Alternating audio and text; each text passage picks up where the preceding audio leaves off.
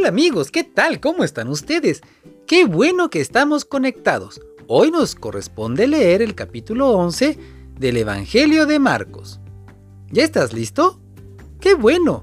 Pues entonces comencemos. Jesús entra en Jerusalén. Jesús y sus discípulos llegaron al Monte de los Olivos, cerca de los pueblos de Betfagé y Betania, y la ciudad de Jerusalén. Allí Jesús le dijo a, a dos de sus discípulos, Vayan a este pueblo que se ve desde aquí. Tan pronto como entren, van a encontrar un burro atado, que nunca ha sido montado. Desátenlo y tráiganlo. Si alguien les pregunta por qué lo están desatando, respondan, el Señor lo necesita y pronto lo devolverá.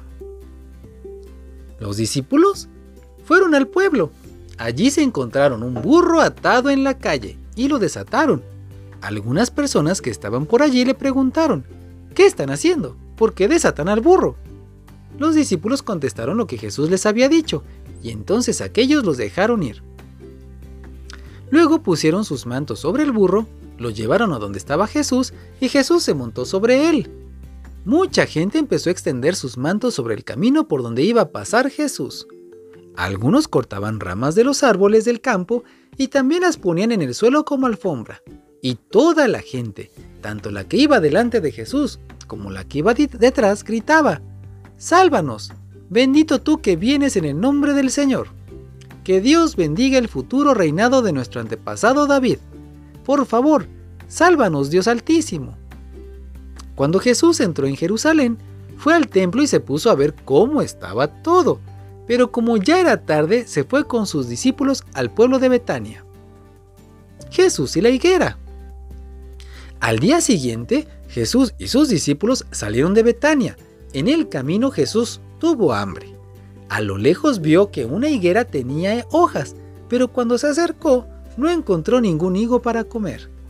El árbol solo tenía hojas, porque todavía no era la época de higos. Entonces Jesús le dijo al árbol, Que nadie vuelva a comer de tus higos. Y los discípulos lo oyeron. Jesús y los comerciantes del templo. Cuando llegaron a Jerusalén, Jesús entró en el templo y empezó a sacar de allí a los que estaban vendiendo y comprando. Derribó las mesas de los que cambiaban dinero de otros países por dinero del templo y también derribó los cajones de los que vendían palomas.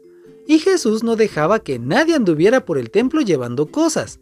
Luego se puso a enseñar a la gente y le dijo, Dios dice en la Biblia, mi casa será llamada casa de oración para todos los pueblos pero ustedes la han convertido en cueva de ladrones.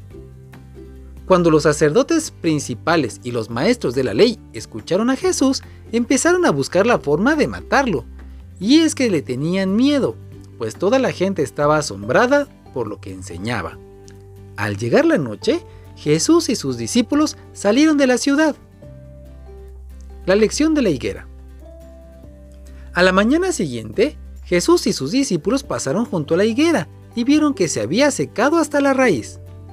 Pedro recordó lo que había pasado el día anterior y le dijo a Jesús, Maestro, mira, el árbol que maldijiste está seco.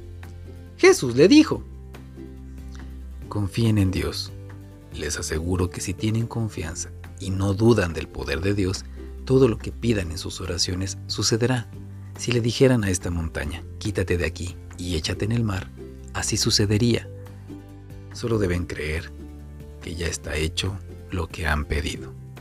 Cuando oren, perdonen todo lo malo que otra persona les haya hecho. Así Dios, su Padre que está en el cielo, les perdonará a ustedes todos sus pecados. La autoridad de Jesús.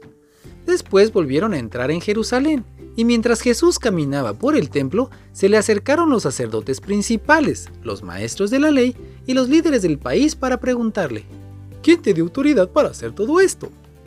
Jesús les dijo, yo también voy a preguntarles algo. ¿Quién le dio autoridad a Juan el Bautista para bautizar? ¿Dios o alguna otra persona? Si me contestan esto, yo les diré quién me dio autoridad para hacer todo lo que han visto. Ellos comenzaron a discutir y se decían unos a otros, si contestamos que Dios le dio la autoridad a Juan, Jesús nos preguntará por qué no le creímos pero tampoco podemos decir que fue un ser humano quien se la dio.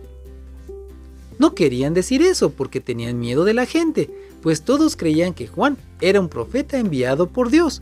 Por eso le respondieron a Jesús. No lo sabemos. Entonces Jesús les dijo, pues yo tampoco les diré quién me da autoridad para hacer todo esto. Fin del capítulo 11.